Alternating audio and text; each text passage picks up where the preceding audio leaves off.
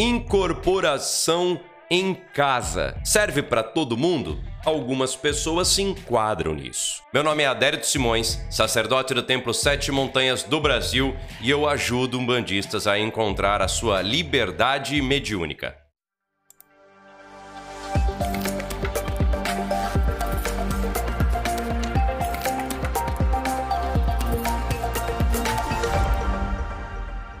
Bom dia, Umbanda! Seus minutos diários de conhecimento. Você já sabe meu nome, já viu no vídeo de entrada.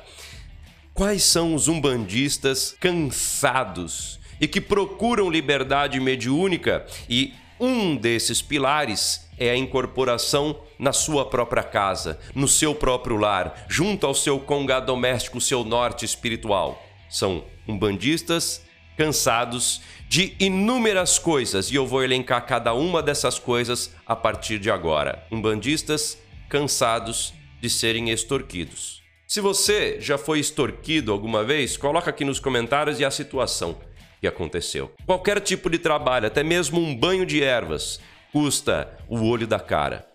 Qualquer coisa que você faça dentro do terreiro custa um rim, custa o teu carro, custa uma bagatela de dinheiro e nada, absolutamente nada é caritativo. Isso cansa, isso afasta. Obviamente, quando tudo é por interesse, um bandista se cansa. E assim, cansado de ser extorquido, de ser enganado, ele procura realizar os trabalhos em casa. E assim atinge a tua liberdade e assim consegue, de forma profunda, através da incorporação, conhecer a família espiritual, seus guias, suas entidades de forma profunda, realmente, o que a sua entidade bebe, o que ela fuma, o que ela recebe, como trabalha, e assim consegue entender de uma vez por todas quem está no plano espiritual as ajudando. Segundo tipo de um bandista cansado que procura a incorporação em casa é o cansado de fofoca. Não sei se você já participou de um terreiro, mas o terreiro ele tem bastante fofoca, bastante intriga, é muito blá blá blá e muito fala fala um do outro. Sendo um grupinho abençoado que pode fazer o que quiser, que não tem problema nenhum, e um grupinho dos endemoniados ou dos excluídos, que se fizer alguma coisa, se postar alguma coisa errada, o que ninguém gosta nas redes sociais, logo é chamado a atenção, passando por humilhações, passando pelo falatório, e isso cansa cansa qualquer pessoa, não precisa ser de umbanda, pode ser no seu trabalho. Nesse segundo tipo de classificação de um bandista cansado, eu tenho certeza que todo um bandista que passou por mais de um terreiro já presenciou alguma coisa nesse sentido. O terceiro tipo de um bandista cansado é um bandista cansado de desorganização. O terreiro não tem regra para nada, Cada um faz o que quer, cada um faz o que dá na telha, cada um ali vem de um jeito, vai de um jeito, vem quando quer, vai quando quer, não há regra e nem explicação para nada. Essa desorganização, para quem quer aquilo que é certo, para quem quer fazer o certo, que não tem nenhum tipo de auxílio, cansa e que leva, obviamente, a buscar mais liberdade. Isso é óbvio. O penúltimo tipo de um bandista cansado é um bandista cansado de procurar um terreiro e não achar. Pode até achar vários terreiros, mas nenhum deles está de acordo com as suas próprias crenças. E nesse caso, não é uma questão de as coisas são assim, não tem tudo do teu jeito. Não, eu, por exemplo, não gosto de terreiro vinculado com um culto de nação, com um candomblé. Logo, se eu estou em uma região em que todos os terreiros são vinculados com um candomblé, eu não vou achar um terreiro ideal para mim. Não é uma questão de querer ou não querer, é que essa umbanda não me atrai. Ali eu não desejo estar e outros tipos de umbandistas que moram em países que não tem muito terreiro e não tem como. Tem gente dos Estados Unidos, da Irlanda, de Portugal, do Japão. Apesar de existir terreiros lá, pode ser que esse terreiro seja muito longe ou a pessoa realmente não está afinizada com um tipo de pensamento de quem comanda aquele terreiro. E por último, os umbandistas cansados de sofrer violência psicológica e todo tipo de colocação de medo, de afastamento, dizendo que faça o que eu estou falando, senão eu tiro a tua entidade, seu orixá vai fazer você alcançar isso, isso, aquilo. Você não vai pegar o que você quer se você não fizer o que eu estou mandando e assim por diante. Esse, essa violência psicológica que destrói a cabeça do indivíduo, que leva à depressão, que leva à falta de vontade de ir no terreiro, que leva a inúmeros distúrbios psicológicos que quando a pessoa abre os seus olhos, cai a cortina, cai aquele véu que não permite olhar realmente para a realidade, para a verdade das coisas, quando isso é retirado, se sente mal e precisa procurar ajuda psicológica ou até mesmo psiquiátrica. Passou tantos anos, tantos anos sofrendo esse tipo de violência que agora precisa de tratamento não só espiritual, mas também mental, gravíssimo. O segundo grande grupo de umbandistas que procuram, talvez você também se afinize com isso, a incorporação em casa são iniciantes com dificuldade. Os iniciantes com dificuldade, eles não estão cansados, entraram agora, eles estão com gás lá em cima. Só que eles não encontram uma organização, eles não encontram explicações exatas, eles não encontram um suporte e ficam completamente perdidos. Sabe aquilo de você ir em todos os vídeos e cada um fala alguma coisa? É preciso alguém para entregar a curadoria desses estudos, desses livros, desses cursos ou simplesmente das palavras necessárias para responder as perguntas que esses médiums iniciantes estão procurando. Óbvio que o estudo organizado, sistematizado, formal é muito superior ao estudo unicamente empírico. Obviamente você não vai encontrar de forma alguma, não adianta, um médico que se formou porque passou 10 anos lá no hospital vendo os outros médicos. Isso não existe. Não existe. É preciso uma educação formal para você ser médico e é preciso uma educação prática para unir uma coisa com a outra.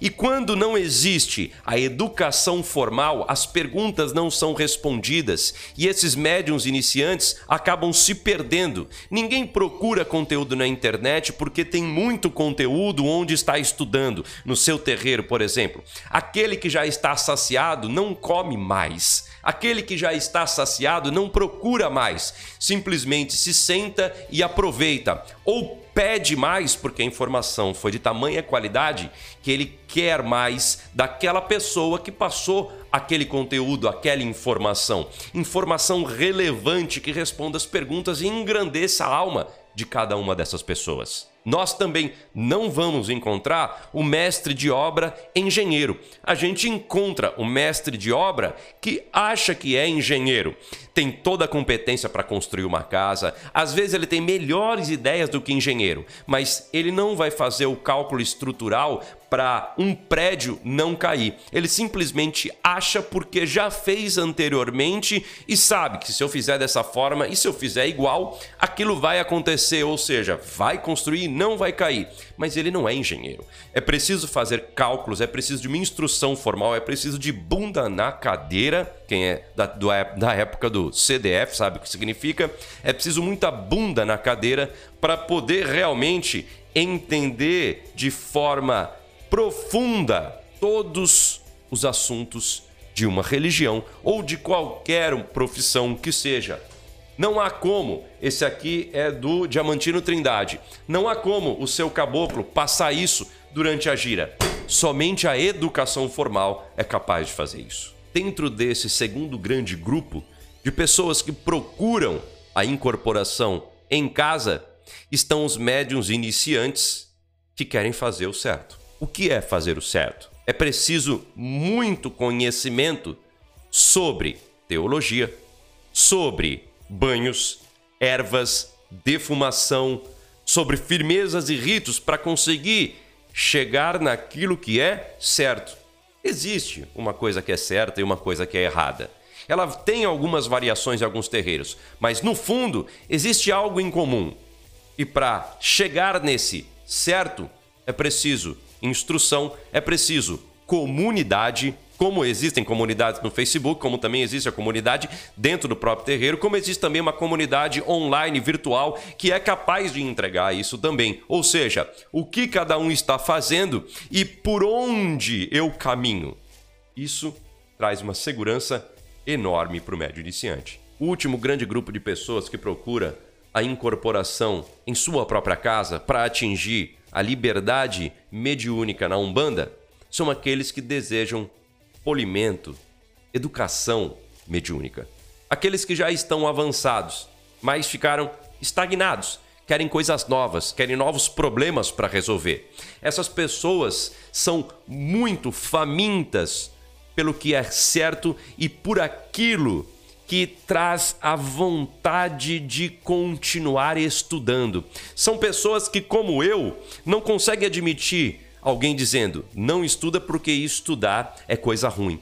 Como meu pai, falecido já, dizia: Filho, estuda para ser alguém na vida. E aí?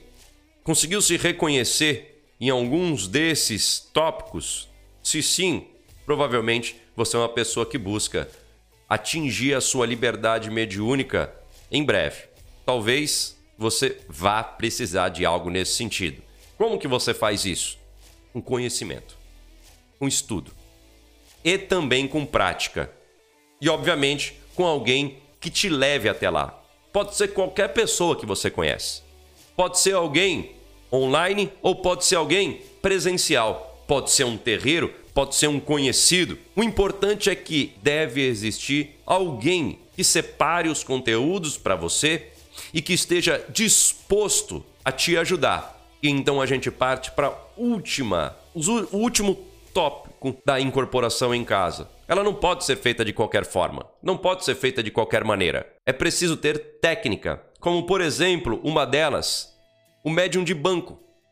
Ou seja, é uma técnica em que você, sendo médium iniciante e não sabe o que vai acontecer, você permanece sentado para evitar certos problemas, como por exemplo, cair, se machucar. É preciso também ter alguém que lhe ajude a resolver qualquer tipo de problema que possa ocorrer. Nunca aconteceu, são raras as vezes, mas pode ser que um dia, em um momento, você necessite desse auxílio. Você tem esse auxílio? Se você tiver, perfeito busque essa pessoa. Se você não tiver, é importante que você corra atrás. Outra técnica, para quem já passou da técnica do banco ou da cadeira, é a técnica do movimento. Permanecer sempre em movimento para atingir a incorporação. Vida é movimento, universo é movimento. A incorporação passa por essas energias e é movimento puro. Permanecer parado, permanecer ali esperando que a entidade te toma te tome não é uma boa técnica. Uma última técnica, para quem já está quase lá, é a soltura energética e também a entrega emocional. Ali na hora da incorporação, não é um momento de questionamento, não é um momento do estudo. Ali na hora da incorporação, é muito emocional. É a entrega de coração aberto, se jogando diretamente em direção à entidade e assim conseguindo incorporar, seja onde você estiver no terreiro, na sua casa, onde for, você consegue. Eu tenho certeza absoluta. Se você já quer começar com o estudo da Umbanda, eu recomendo procurar Teologia de Umbanda, onde for, onde você achar que é melhor, para começar a estudar os orixás, para começar a estudar o que são as entidades como um todo, não a sua, não o teu orixá, não, os orixás como um todo. Começa por aqui. A outra parte primordial são ervas, porque daqui você vai extrair como fazer os banhos: banhos de ervas frescas, banhos de ervas desidratadas, a união dos banhos, os preparatórios, os de desenvolvimento, os banhos de defesa e assim por diante, classificando ervas da alma, ervas do coração, ervas da forma como você deseja classificar o que melhor se acomoda aí no teu coração e no seu entendimento. E o último assunto é firmezas. Como fazer e como realizar a manutenção dessas firmezas. Compreende aí um calendário semanal, um calendário mensal e o calendário anual que todo um bandista deveria saber. Gostou do conteúdo? Eu coloquei nos cards e também em algum lugar dessa tela mais para você continuar estudando. Um grande abraço, até o nosso próximo vídeo. Axé!